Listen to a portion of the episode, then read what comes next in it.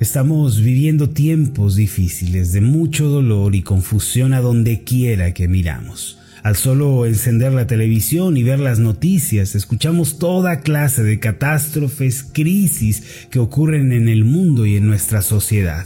El cuadro general de la imagen que vemos hoy en día sobre nuestra sociedad es una imagen de caos, de dolor, de sufrimiento y desesperación.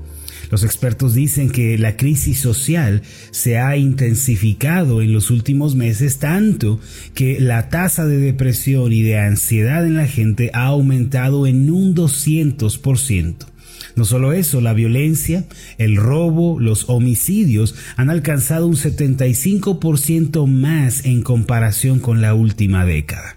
Es cierto que vivimos en un mundo caótico, en una crisis continua, pero ¿en dónde se originan esta clase de problemas sociales? ¿Cuál es el origen, el punto de partida de esta crisis? La respuesta es muy sencilla, mis amados, en el hogar.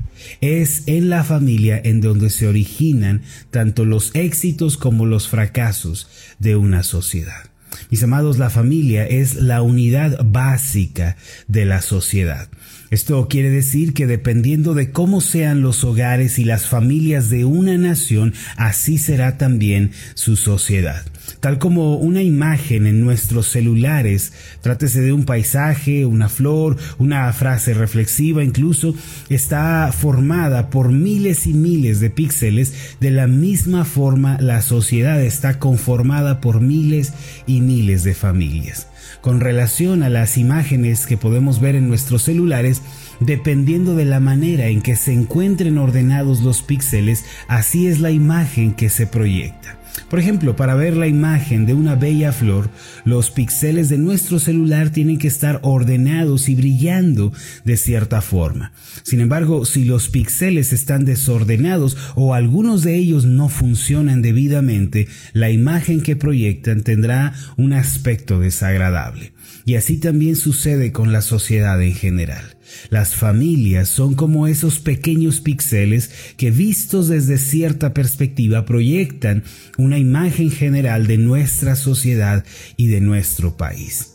Ahora, ¿cuál es la imagen que proyecta nuestra sociedad el día de hoy? Desafortunadamente es una imagen de desesperación, de violencia, depresión y dolor. A pesar de todo esto, mis amados, hay esperanza para nosotros, hay esperanza para nuestra sociedad. Para que la imagen de nuestra sociedad pueda cambiar y proyecte un cuadro diferente, primero tenemos que triunfar y tener éxito en el ámbito familiar. Si no cambiamos la familia, por más que el gobierno se esfuerce y por más que la economía mejore, nada cambiará en realidad. Ustedes tienen que saber que Dios tiene un gran interés en nuestras familias. Es decir, a Dios le importa el hogar. Para Dios la familia es muy importante. ¿Por qué? Porque Dios diseñó a la familia y por eso Él la ama. La idea de un hombre que ama a una mujer y ambos eligen casarse, comprometerse para juntos construir una familia al tener hijos, hermanos, esa no es una idea de la humanidad. Esta idea nació en el corazón de Dios. La familia está en el corazón de Dios. En Génesis capítulo 1, versículos 26 al 28 podemos leer estas palabras.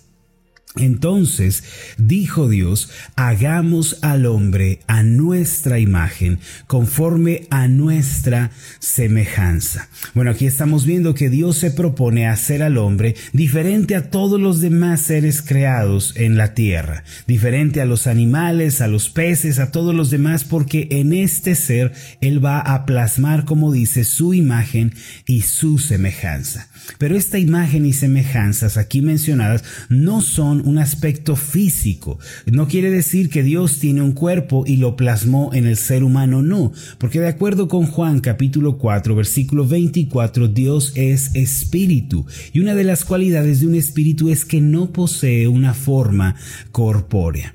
¿Cuál es entonces la imagen y la semejanza que Dios plasmó en el hombre, a diferencia de todos los demás seres creados en la tierra? Bueno, esta imagen aquí mencionada es la imagen de santidad verdad y justicia. Quiere decir que el hombre, cuando fue creado por Dios junto con la mujer, ambos tenían la imagen de santidad, de verdad y de justicia de Dios.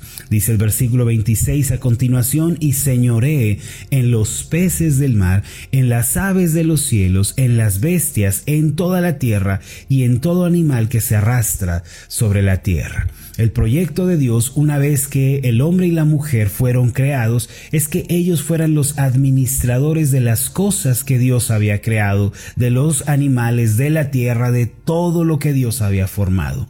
Versículo 27, y creó Dios al hombre a su imagen, a imagen de Dios lo creó, varón y hembra los creó. Recuerden, la imagen proyectada del hombre es santidad, verdad y justicia, y Dios, Dios crea solamente dos clases de personas, hombres y mujeres. Versículo 28, y los bendijo Dios esta es la unión del hombre con la mujer que tiene la bendición y el favor de Dios. Dios trajo a Eva delante de Adán, los unió en lo que hoy conocemos como el matrimonio, que es la bendición dada por Dios, y les dijo estas palabras una vez que les bendijo, fructificad y multiplicaos, que quiere decir tengan una descendencia tengan hijos y llenad la tierra y sojuzgadla y señoread en los peces del mar, en las aves de los cielos y en todas las bestias que se mueven sobre la tierra. Mis amados, la idea de la familia no es una idea terrenal,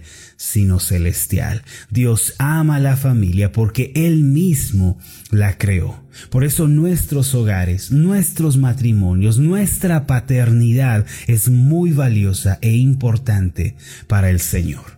Dios nos pide que edifiquemos un hogar de bendición para su gloria, pues si nuestras familias son restauradas y transformadas, si permitimos que el perdón, la misericordia, la paz predominen en casa, veremos un cuadro de esperanza, de gozo y de paz en la misma sociedad. En esta vida, mis amados, hay muchas cosas por las cuales vale la pena luchar. Vale la pena luchar por superarse, por tener una buena educación y una buena preparación académica. Eso es algo bueno, algo digno de ser buscado y anhelado. Vale la pena luchar por nuestros sueños, nuestras metas personales. Eso es algo bueno. Pero entre todas las cosas por las cuales vale la pena luchar, la familia es una de las que van en la cabeza, van encabezando la lista.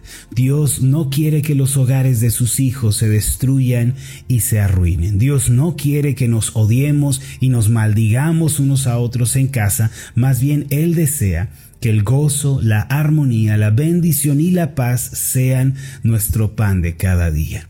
Por esta razón es mi deseo que durante esta semana aprendamos a edificar un hogar bello para la gloria de Dios. Si tenemos éxito en el hogar, queridos hermanos, podremos triunfar también en todo lo demás. Pero si fallamos en tener una familia que honre a Dios, si fracasamos en el proyecto familiar, el resto de las cosas que podamos lograr no tendrá ningún sentido. ¿Qué le parece si trabajamos, si luchamos por nuestras familias? Eso es algo por lo que vale la pena esforzarse y luchar. Cuando Nehemías fue movido por Dios para reedificar el muro de Jerusalén, él no dejó de experimentar la oposición y la resistencia por parte de los enemigos de Israel. En su discurso para animar a los hombres a no darse por vencidos, él señaló que una noble causa por la que valía la pena luchar era la familia. Ellos estaban en una condición vulnerable, necesitaban levantar el muro y Nehemías les dijo esto que ustedes están haciendo, háganlo por su propia familia. En Nehemías capítulo 4 versículo 14 leemos lo siguiente.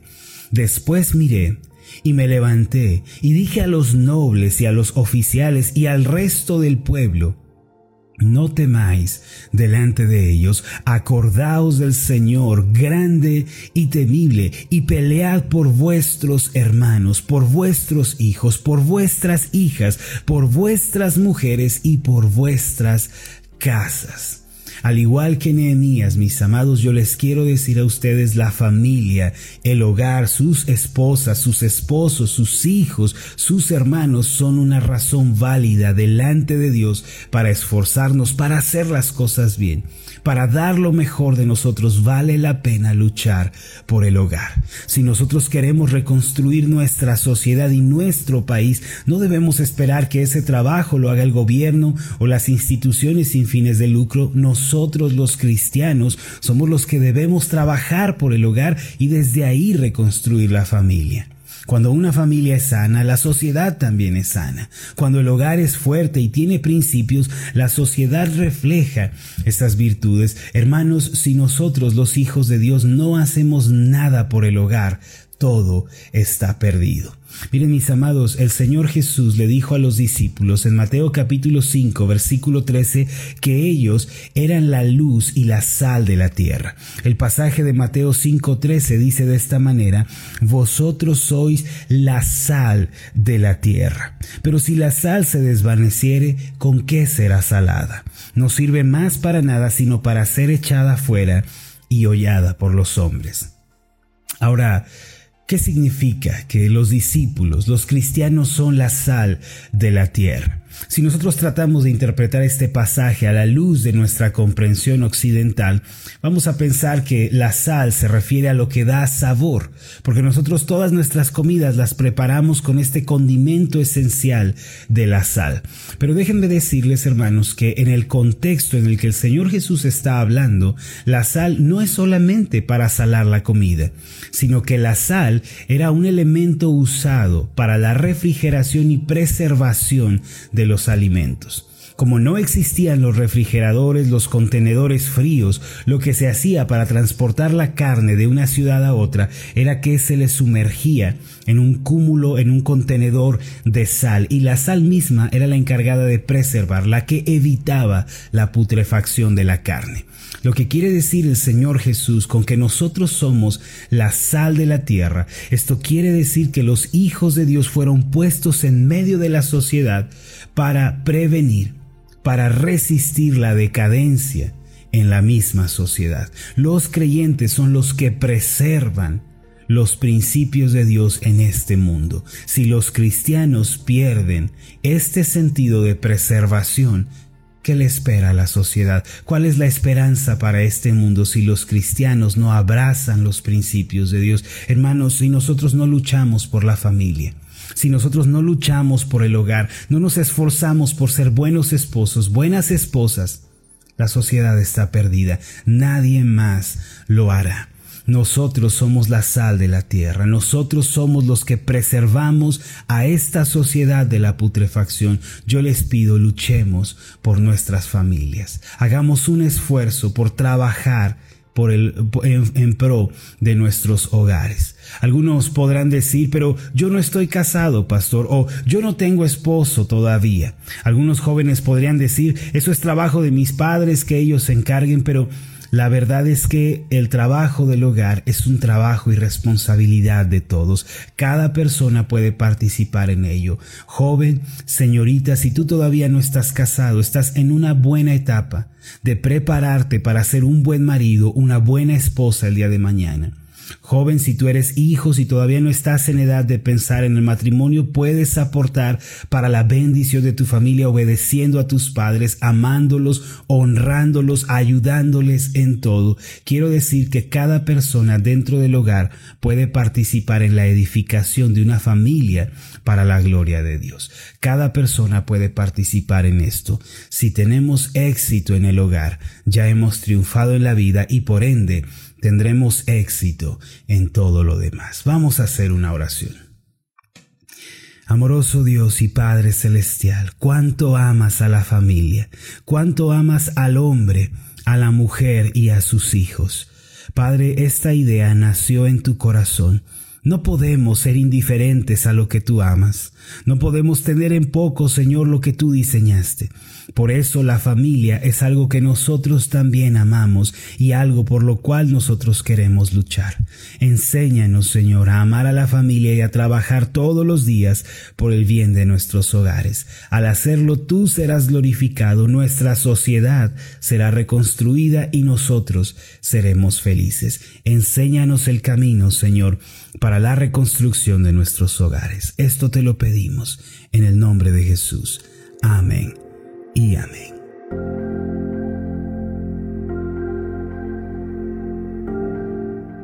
Hola, ¿qué tal? Mi nombre es Marlon Corona, soy el pastor de la iglesia Ascender en la ciudad de Zapopan, Jalisco, en México. Le agradezco mucho por haberme seguido con esta meditación. Mi oración siempre es que usted sea prosperado en todas las cosas y goce de una buena salud, así como prospera en su alma. Lo invito a que ore por las meditaciones Ascender y le pregunte a Dios cómo puede usted ser de bendición para este ministerio. Las meditaciones Ascender son impulsadas y apoyadas por nuestros oyentes. Reciba un fuerte abrazo de mi parte. Que Dios le bendiga. Hasta la próxima.